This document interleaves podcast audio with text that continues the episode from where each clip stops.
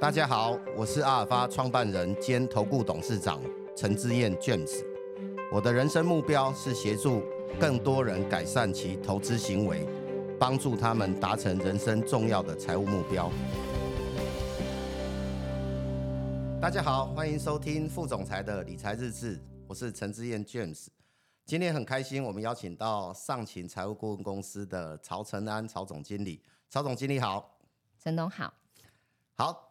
那个曹总经理也是在财务规划这个领域哈，工作了很长一段时间了哈。对，先跟大家自我介绍一下，好不好？好，我是上勤理财规划顾问总经理曹承安。那目前我在金融业的这个资历大概十八年。好，那在这个金融业以前呢，我其实是一个健身教练。健身教练。对。OK，那这个就很特别哈，也是。我等接下来想要问的问题哈，就是你在进入金融业之前，其实跟财务规划这个领域非常的就差很远了哈。你是在什么样的情况因缘之下，你会转到这个行业来？早期在当老师的时候，坦白说就是蛮会赚钱的。你说健身教练老师，喜欢运动嘛？那我觉得说，哎，透过。透过运动传达正确的这个运动的知识，不管是吃啊，或者是我应该要怎么样去养成跟计划我的运动习惯这件事情，那我觉得在协助人的过程当中，我觉得除了帮助人之外，又可以让自己有收入。那我当时的想法就觉得，哎，这个这样的知识变现好像蛮好的，蛮好的。对，就一方面帮助别人，然后也帮助自己。对，嗯。那刚好也是在在因缘际会之下，然后认识了我同学。那我当时就觉得说，哎，奇怪，我同学为什么我们年龄差不多？那当下的那个成就落差很大。是是你比他好很多吗？呃，他比我好。好，这样子，嗯，对。好，那也因为这样子，我就想说，哎，为什么人跟人之间的差距会有这么大？原因就是出在原来他早在毕业后，其实他很早就接触。我开始理财这件事情，很早就接触投资理财。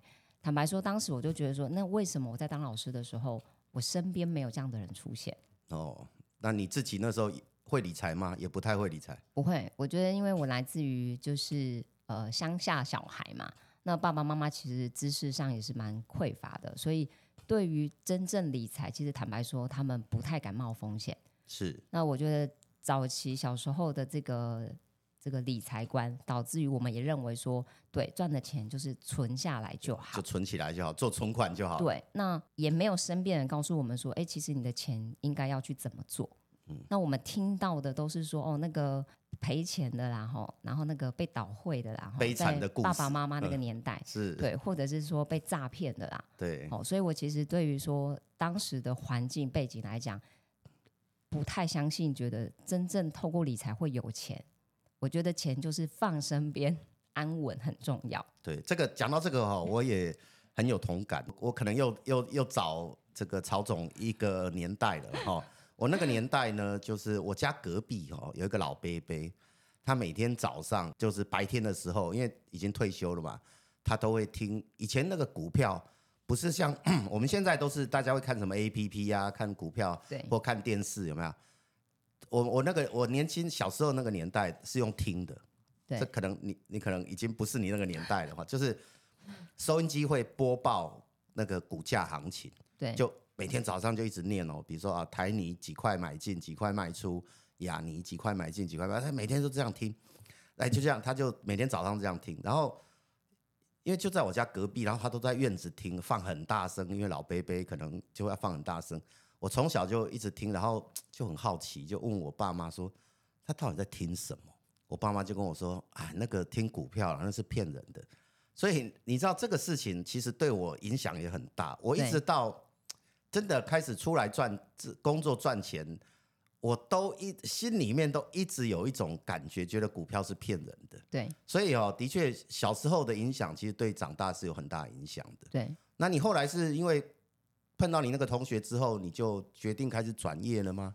呃，碰到同学就觉得说，因为毕竟我同学算是这个艺术门面之家嘛，哈，就是说家庭环境其实是很不错的。那我那时候就问他，就是说，哎，那你是在毕业之后你做了些什么？那你有有现在的这些财富跟收入，是。那其实我我认为，其实财富的累积一定是来自于你做了些什么，有得到这样的收入。那我觉得也应应该是你的认知上有多大，你的收入就会有多高。所以那时候我就很好奇，是他在做什么？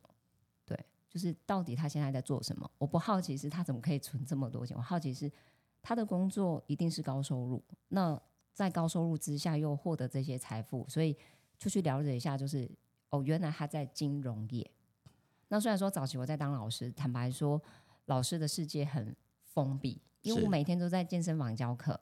每天都在这个企业公司的教室里面上课，所以学生跟我们的交谈其实少。那加上以前过往年轻嘛，所以大家对对我来讲，就只是觉得哦，就一个年轻老师，所以并不会跟我们多攀谈。所以我对外面的很多职业，坦白说，当时是都没听过的。对，所以接触到同学，知道他在金融业之后，那我自己平常其实也蛮喜欢看书的。那常常在书上就会讲。就是你不理财，财就不理你。对对，那只要你做的事情跟金融相违背，那你这辈子都不会赚到对等的财富。没错。对，那时候我就蛮认同这件事情，所以我就因为这样子跟同学交流了之后，就觉得我认为这个工作可以做。那可以做的前提之下，是因为第一个我想法是我有很多的时间可以开始的大量学习的，因为工作自由。哦，好，工作自由就是哎，好像可以学很多东西。那第二个就是，在我人生当中，终于有机会跟金融业的人交流了。是对，是因为这样因缘际会，然后真正的踏入金融业。了解，所以这个我常常在讲，就是说哦，其实一辈子哦，其实你最重要、最需要学习的一个技能，就是管理金钱的技能。对，好，其实这个因为每一个人都会碰到这个问题，不管你今天从事什么行业，对，你一定会需要。去管理金钱，嗯，但是偏偏管理金钱这个技能，几乎学校是不教的，对，好，所以对，所以就会造成说很多的人，他就像你刚刚讲的，没有接触过金融业之前，他可能对管理金钱这件事情完全是陌生的，对，好，所以这也是我为什么呃，二零二四年开始我想要录这个 podcast 一个很重要的原因，因为。我想要让更多的听众了解到怎么去管理金钱，那管理金钱的重要性，对，好，然后怎么去做。那回到你就是现在在做的事情，哈，就是呃，从我们比较专业的角度讲，叫做财务规划，对，好，financial planning。那刚刚你讲到金融业，哈，那其实台湾很多的金融业，呃，还是比较是属于卖产品，产品的，好，他们是从产品的角度。在销售，对，那其实跟财务规划是不太一样的。对，从你的角度，就是说，假设今天有一个不是完全不是这个行业的朋友，对，他在问你说：“哎，陈安，你在做什么样的事情？”对，你会怎么回答他？哈，特别是我常常举的例子就是说，假如这假如问你的人是一个小孩子。对，比如说一个十岁的小孩子，你会怎么跟他解释什么叫财务规划？呃，针对这个部分的解释啊，因为过往我是教练的关系，那又加上说之前当教练，其实我也是考国际体系的，是。那很多人就会觉得说，当教练为什么要去考国际证照？你在台湾不是也可以吗？好，那我就会用这样的比喻。让对方知道，他就会很清楚说：“我说你有听过有氧跟韵律，或者是为什么有些人在公园跳舞，有些人在健身房运动？那都有什么差别吗？都是运动啊，为什么会有分这个这个韵律还是有氧？那为什么会跟财务规划有相关系呢？一般来讲，公园派的老师，我们都叫做他是韵律老师。那很多人就问我说：那有什么差别？有什么不太一样？其实韵律老师不需要根据的。”你只要跟得上音乐，你只要能够比别人敢站在前面，带着大家一起动，然后拍数又对，对你就是韵律老师，因为你就是踩在节奏上。那如果说有氧老师有什么不一样？其实有氧老师就会像跟做财务规划一样，他必须要有第一个，他针对你这一个人的所有的背景，你有没有运动习惯？再就是你如果有运动习惯，那你要运动几次？你的目的是什么？是要让身体变健康，还是是要让体态变更好？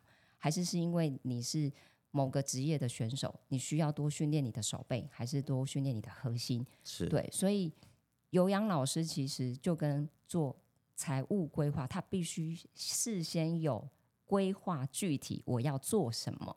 而且可能是每一个人情况是不太一样的，对，非常不一样，都是量身定制的。就是就感觉好像都要做类似的事情，但是其实每一个人也可能步骤不一样，或者是他需要加强的东西也不一样，是这样吗？对，因为像在健身房为例好了，像新生一报道，第一件事情是我们一定会让他知道你的运动习惯，运动了多久，那你现在目前运动，那你是运动了什么？我们才有机会办法让他知道说，其实哪些课你适合上，哪些课你不适合上。原因是因为大部分的学生，坦白说，大家都喜欢跟风，然后一窝蜂，可能就觉得哇，那个很热门的课，我们喜欢上。可是有没有可能是第一个，你过往没有运动习惯，你的心肺不好，对，那你的肌耐力不够，所以有可能造成在上课的时候，你不断，你不只是造成你旁边的同学跟你撞成一堆，你也造成台上老师会觉得。是我指令下的不够清楚吗？为什么会造成就是上课整个混乱？是那跟我们在做财务规划是一样，就是当你的这个理财认知不够的时候，你可能会怪罪觉得啊，我这么做，可是我并没有赚钱。对，那就我们会去听信别人，觉得做这件事情好像是对的，但是实质上是我们并没有回头看看自己，是我的程度还没跟上，我的心肺还没练好，对，我的我的肌耐力可能还不够，就会导致于那个资讯不对等。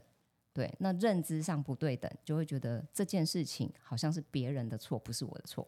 所以，我可以这样讲，就是说，财务规划它其实就是像每个人，当然目标就是希望说我将来我的呃不用再为钱烦恼，我的财务可以财务状况是 OK 的。对，那财务规划这个工作这个事情，就是让一般的家庭或民众，就是让他知道他要怎么做才可以达到这个目标。对。就给他一个有点像是一个指南一样，对，好，时间啊方向，对他要多久时间，他要用什么方法，他就可以达到这个目标，对，是这样吗？财务规划就在做类似这样的事情。对，财务规划的目的就是从计划中，我们很清楚知道是我们的第一步到第十步要做什么。OK，对，好，那另外那这个我就很好奇，就是说，因为。实物上哦，我知道很多人，或是我以前有一些朋友，他们对就是说大家讲到钱，就会觉得啊，这个好像呃攻击胸钢筋嘛。对，第一个是讲到钱好像很俗气了哈。第二个就是说，就是有一些人会觉得要把钱管好这件事情，要学很多东西，嗯，然后有很多专有名词，特别是如果不是学这个行业的，以前念书也不是念这个财务相关行业的，他会觉得。哇，这里面有很多专有名词，然后好像又要学很多知识，对，很复杂，对。好，那因为这样子，所以很多人就就不想特别去把这个东西，就是去关注它，然后就有一点，反正我每个月赚多少钱，我就省着花，就这样就这样过日子。对。那也因为这样，就导致好像钱没有管得很好。对。那像你刚刚的例子，就是说。呃，你以前并不是做这个行业的，对，好，你是做像瑜伽老师这种，那你做那么大的转换，转换到金融业，甚至最后做这种比较专业的财务顾问，你觉得会很困难吗？先讲以工作来讲好了，好，就是说，假如想要做类似这样工作的人，呃，你会给他什么建议？就是说，你的经验是，他会这个转换会不会很困难？好，呃，坦白说，我觉得跨。跨足另外一个行业真的很难，很难。对，那很难的原因是因为我不是商学院的人。对，那过往我可能都是在教运动。对，那我学的好像跟金融背景都没有相关系。对，好，那我打个比方好了，以前在当老师的时候，因也因为我是在市场上这个职业的老师，那很多的学生就是说。嗯，我也不一定要去去健身房上课啊，我也不一定实际上要有一个教练陪伴我。对，反正我看书，我直接看影片。YouTube 对，那现在 YouTube 什么都有。对我一样都可以在家运动，我一样都可以在家做哪些东西。是。好，那因为我自己是职业的教练，那我学的，我们我们所谓刚刚前面有提到，就是说我考国际认证。好，那我跟大家分享，所谓的国际认证这件事情，就是你必须对于不管是学术上你来讲，或者是这个。这个术科上的操实物操作，它其实是有相辅相成关系的。等于是说，纸上谈兵跟实际上操作，它还是得要被经验证，而不是说我书上看一看，好像这件事情就一定是对的。是，所以后来我就会跟学生说，你不见得你看书在家运动一定是对的，因为某些专业知识一定是透过你个人的关系，它会有所调整。对，好，那回到刚刚我们前面谈的，如果一般非金融业的人他要转战到金融业，我认为真正还是得要第一个，我觉得一定要具备相关的理财认证。这个认证不是说你一定非得要很厉害，而是你必须要有基础的这个理财观念跟理财工具，它到底在市场上它的风险程度是高还是低？因为不太可能你所有的认知没有，但是你要跨足到另外一个行业，马上就要会会飞，哦，是不太可能的。但是会不会很难考？就是说，像以你自己的经验，你是学运动的，那你你在准备这样的考试？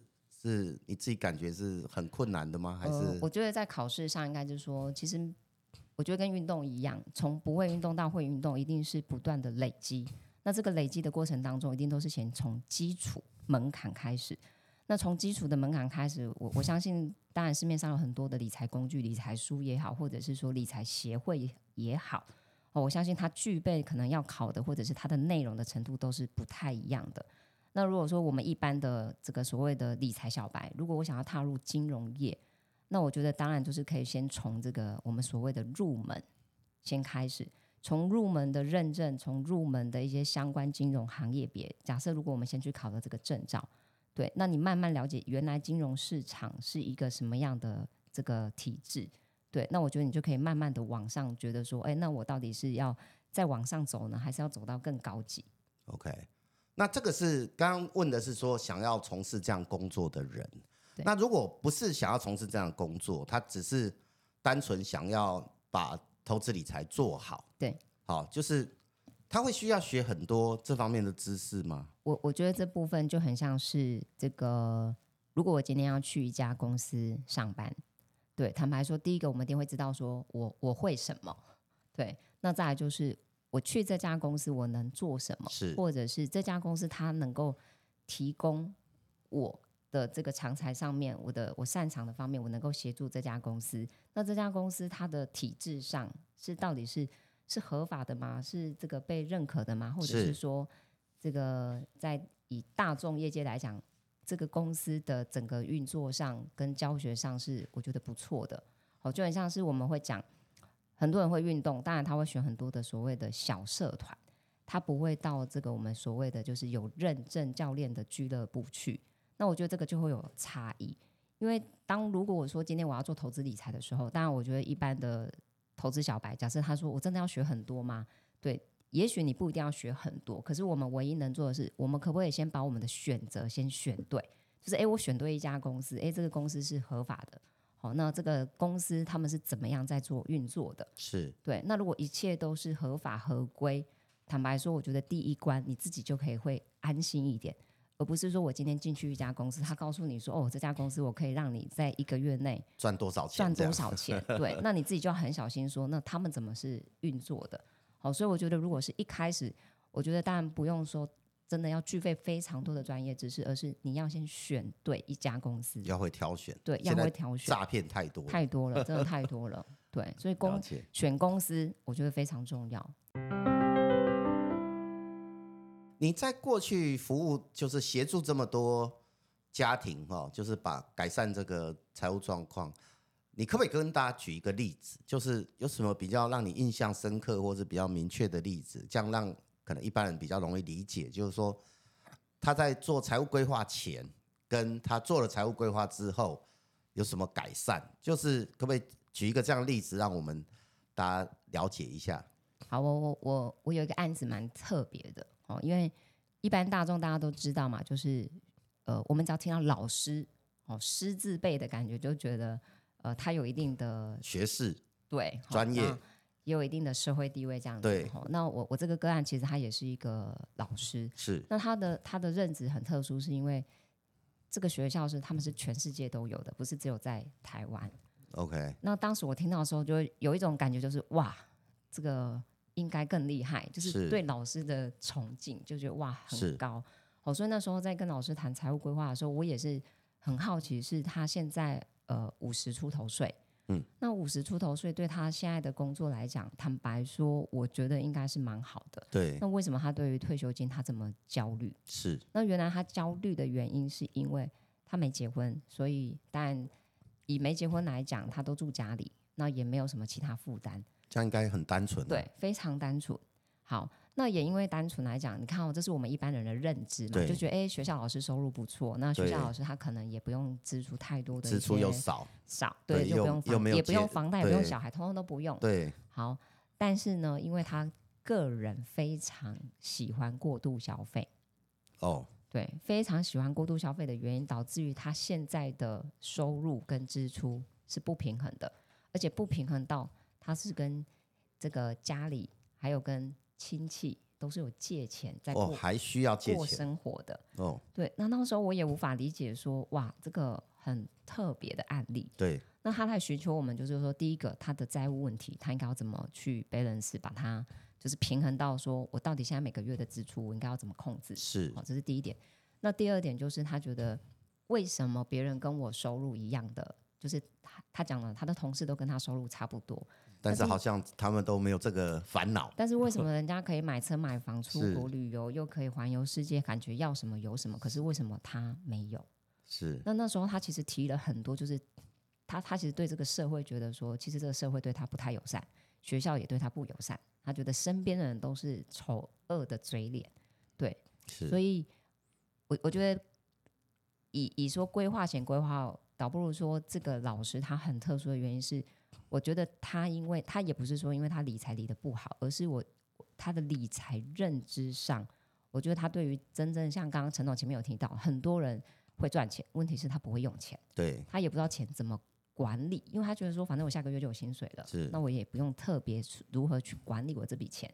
那也因为他不会管理的这件事情，所以他把这件事情认为社会是对他不友善的。哦，OK，对，那。因为规划后，我们去理清为什么今天会造成它这个原因。对，那我们讲嘛，今天你的投资，其实我们要去观察你的行为模式，是为什么你会创造出这样的行为？对，再来就是你的环境。对，因为现在的资讯实在是太，你真的不管是你抖音划开，你你资讯打开，你看到的大部分都是吃喝玩乐。对对，太多诱惑了，太多了，就是。你自然而然，你在这个环境内，你也会认为说，哎，那我是老师，我应该过得比他们好，我应该可以享受什么样的生活？是。所以，因为规划后，坦白说，我们就是这个打醒老师所有的认知，让他很清楚知道。所以有改善的吗？有。当下在跟，因为他那时候越讲这个情绪越激昂，他就说：凭什么？凭什么这个跟我赚一样钱的，然后就可以买车买房？凭什么跟我赚一样钱的人就有机会出国旅游？是凭什么我们同事要买什么有什么？是对。那当时因为当下，我就跟老师说：“老师，那你有想过他们做对了什么？”嗯。然后他就不说话。我说：“也许对你们薪资都一样，对对，也许你看来大家都一样，但是你有没有看到他做对的？对，或者是他没有去做的？比方说他投资理财，他有做好分配，对对。那老师，你有做吗？”对他也没有说话。是我说，我们都只去探讨别人有这些东西，然后又可以环游世界，又可以有车有房。可是相对的，他在吃喝玩乐的时候，也许他没有做这件事情，你没有看见。对对，所以这个就回到哎，财务规划。我常常讲财务规划有几个重要的面向啦，其中一个很重要就是收支管理了。对，好，就是大战。对，实物上我们常常看到很多这样的例子，就是像刚刚讲的，哎，很多。呃，可能很多人他赚钱本身赚钱其实赚很多，但是呢，他花钱其实花的更多。对，超支。对，其实很多高收入的行业的人，我们也常常看到这种例子，其实挺多的。所以，光收支管理就是一个很重要的专业。那收支管理这个东西，有时候自己其实是感觉不太出来的，需要有比别人来协助你。对，好像你刚刚讲的，要打醒他了，就。要别人来告诉你，你才会理解说哦，原来我的收支管理出现问题。对，好，所以这个是财务规划里面我觉得很重要的一环。对，其实很多人你光是光把收支管理做好，其实你整个财务就会改善非常多。但我觉得蛮值得、蛮值得赞许的是，其实坦白说，真的工作大半辈子，然后面临到这个已经快要退休之年，其实还愿意来面对自己财务的人，真的不多，不容易了。对对对，就提早 提早惊醒这样。对，又加上说，呃，这个工作挺有趣的原因是，第一个当然我我觉得我年轻，那。坐在我面前的，也许他们的社会资历其实都比我年长许多。是对，那也让我自己觉得说，环境真的非常重要。因为如果今天我没有踏足这个行业，我没有深入这个行业，也许坐在对面的那个是我，也不一定。嗯，有道理。所以我觉得 环境去塑造一个人他的这个这个理财上的认知，我觉得是非常重要的。对，除了刚刚讲到这个收支管理的案例，哈，有没有？一些什么样的情况是你在做财务规划过程中，你看到比较多家庭或者是比较多民众会犯的错误？有这样有什么样的情况吗？会哦，其实蛮蛮多的，因为很多的家庭来讲哈，我们分两个类别来说好了。假设如果是家境富有的家庭，对他们就会觉得我不需要太过度的规划保险这件事情。嗯，坦白说，保险也是财务规划的其中一环，而且是很重要的。这就财务规划，刚刚讲，一个是收支管理，另外一个叫风险管理。对，那你看，我就举个例子，像我有一个一个客户，他本身是呃美术老师，是那因为他没有结婚，哈，就跟刚那个老师一样，哈，就是单身女强人，没有结婚。然后后来也因为这个过程当中，他认为他人生好像不太需要钱这件事情，他竟然去出家了。哦，出家了，他出家，他是代法出家。是，那他代法出家总共看破红尘。对他原本说他是看破红尘出去的，是。那就在大概七八年后，他还俗了。哦，那我就还俗了。我就问老师说：“老师，你怎么会想要还俗？”对，那我当然听到这个答案，我也觉得哇，挺有趣的，因为你身边从来不会遇过真正出家的人去跟你分享出家的故事。对，这很很很少。然后他又是一个美术老师。好，那他跟我说，因为我以为我出去看破红尘，但是我发现我看不破，所以我又回来。太难了。对，好，就是我又回来。是。好，那我觉得，其实我去观察老师的这个这个行为，坦白说，我觉得他过不了金钱生活这一关，他还是会觉得说。呃，我还是要持续工作，我还是要持续做我喜欢的事情，然后让我有收入持续进来，然后过着我想要过的理想生活。没办法，真正过完全出家的生活了。对，所以他觉得这个太真的是吃素的哈，太无聊这件事情，他觉得他做不到，所以他就还俗了。是，那也因为他后来还俗之后，就是开了美术教室，那也职业的非常不错。那就在他明年，他明年就是已经确定是六十五岁要退休了。哦。对，那整个过程当中，其实因为我认识老师已经将近快十年了，嗯，哦，那这个过程他也是认为说啊，真的我陈安我不需要，他不需要，对，那我们的想法是觉得当然不需要，没错。如果今天我把钱都准备好，好像真的不需要，对，哦，所以有时候我们会去思考说，真的钱准备好，投资理财有钱，真的就不需要了吗？好，那刚好这边也可以跟各位大家分享一下，就是说就在今年。哦，在今年就是选举那一天，然后老师也是觉得说，哇，他觉得能够还俗，就是再回来的那种，就是很开心的心情，然后就骑脚踏车，然后被一台摩托车吓到之后，他自己紧急刹车，然后自己摔倒了。那谁知道一摔呢，就是颈椎都摔断了。然后就在医院这样子装了什么纳米支架啊，然后这个又请二十四小时看护，然后整个人是完全无法动弹。哦，那我因为他的家人赶快联系我这件事情，是因为他家人联系我是知道老师好像有一个金融业的朋友，那到底这个金融业的朋友老师到底是做了些什么规划，大家都不知道，所以就赶快联系我。哦，那我也因为这样子，我就去医院，就是这个探望他的时候，因为刚好看护是他认识的，所以我就跟看护稍微再聊了一下。好，那。刚好我去看这个老师的时候，他已经是有意识恢复，就是稍微只能讲话，但是身体是还不太能动的。那他就跟我讲了一件事情，他说他人生非常后悔。对，那我们就当时空气就凝凝重，就想说他后悔什么？后悔什么？他说他后悔这一辈子累积了这么多的财富，他正准备要退休的时候，然后竟然发生大事。他现在想都拿来付医药费，付药费了，他想都不用想，他就开始讲了这个。看护费到底还要持续花多久？他自己也不确定。那因为看护就在旁边，看护就讲了，他说他这个大概躺个半年以上都不确定他能不能出院这件事情。是对，那大家就去思考，如果说我今天累积了很多钱，我有很多的财富，我好像不需要这件事情，对，看似不需要，对，但人生什么时候风险要发生不知道，所以下一秒发生的时候，你所有你你过去投资理财赚的钱，坦白说就是全部就是在吐出来还给市场而已。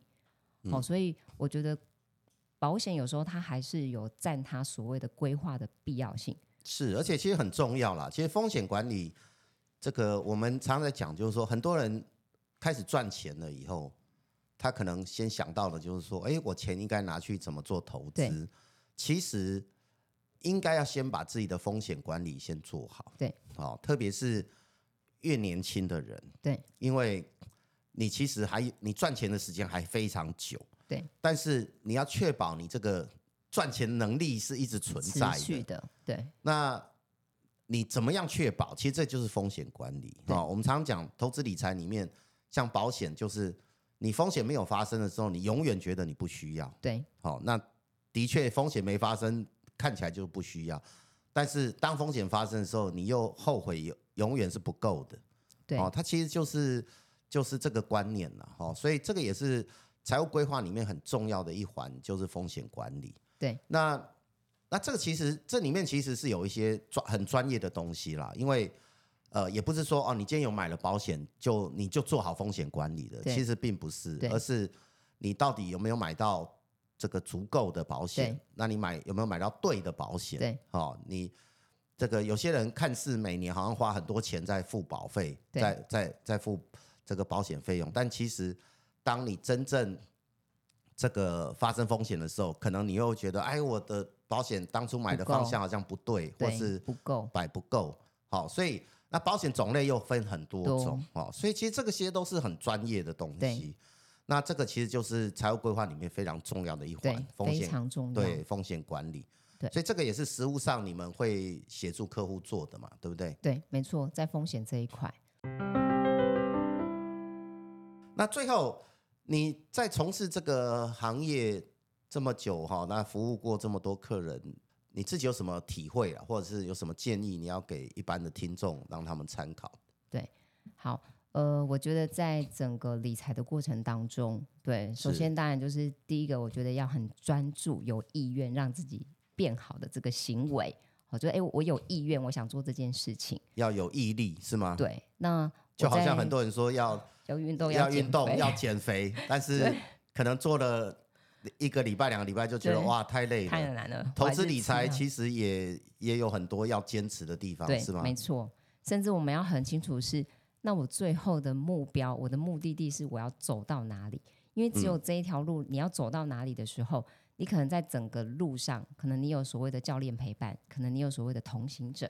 好，所以就像我们讲，所谓的同行者，就是说我们周遭的环境。好，就回到像，如果我当初可以像我同学一样，就在金融业的环境，那我觉得我也不用浪费我之前在当老师的时候，感觉就是存死钱，就是存定存，对，然后。很规矩的，只是把钱放好而已。那所以我觉得，如果说今天是我想要做的这件事情，我可以很专注，甚至我又可以去执行的过程当中，又有个教练，他又可以协助我去修正，或者是说，哎，我的体能可以了，我可以再往上走了。对，就是知识不断的帮我的这个去累加，那让我在这个理财的这条路是可以持续的把所有的这个不管是基础打好也好。或者是这个，当我万一发生这个金融专业知识不足的时候，我也不易就是被诈骗啊，或者是容易这个这个心智就马上就被自己击垮了。所以听起来，其实你现在在做财务规划的工作，感觉跟你以前在做运动教练其实很类似的，非常像啊。对啊，你你也是在。你也是在做教练，只是你现在在陪伴的是让他们怎么在投资理财上做得更好一点，在财务上，对，在财务上能够做好，做得更好，而且陪伴他们，看他们这样一点一滴，慢慢的达到他的目标。对，就跟你在做运动教练其实一样的，很像啊。因为运动的时候，我们常会跟学生讲说，你知道运动前、跟运动中、跟运动后喝水应该怎么喝，喝多少？对对。对，所以其实嗯，这个也蛮有意思的。所以，所以投资理财其实真的都也跟运动很像啦，就是你需要有人陪伴你，也需要有人带领你，需要有人在适当的时候来提醒你。跟自己，我觉得要坚持。对，嗯，很好，这就是做财务规划的工作心得哈。对，很好，我们今天非常开心哦，能够。跟这个上勤财务顾问公司的曹总经理来对谈哈，那今天谢谢曹总来上我们的节目，跟大家分享，也谢谢大家。好，那听众朋友，如果你有兴趣我们这个节目的话，欢迎也给我们留言。我是陈之燕，我们下次再见，拜拜，拜拜。